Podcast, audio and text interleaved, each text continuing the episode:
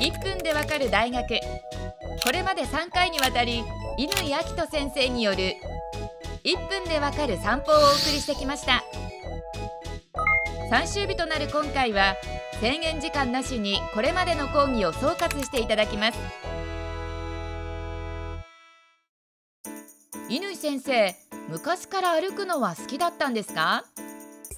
昔から好きでしたね。あのあと祖父がやっぱ歩くのが好きで俺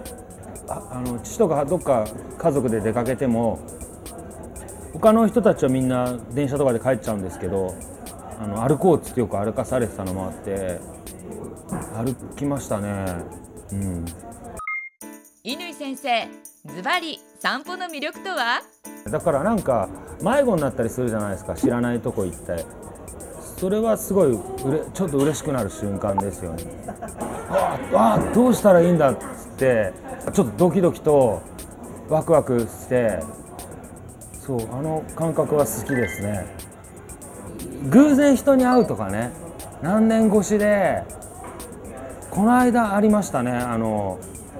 もう78年ぶりのやつと会ったりして一番感動したのがそうだもうちょっと心別に心病んだりはしてないんですけどあなんかいろいろ疲れてなんか山形にそれこそまた行ったんですよ。朝それこそ本当にえーと、酒田って町なんですけど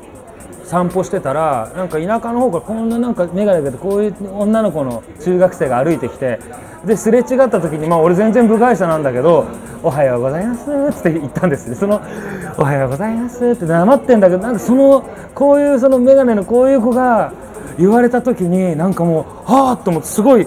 感動してなんかい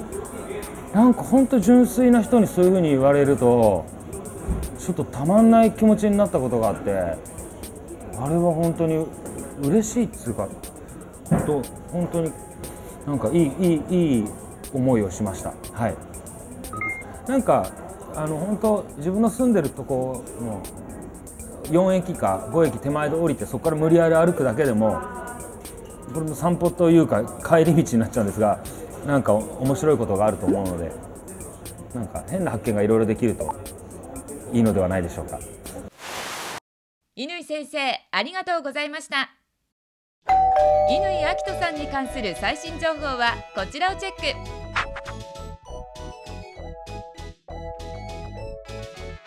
1分でわかる大学ホームページでは過去の講義も見ることができます。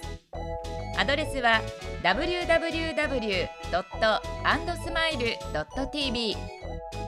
テレビスマイル1分でわかる大学。また次回の出席をお待ちしています。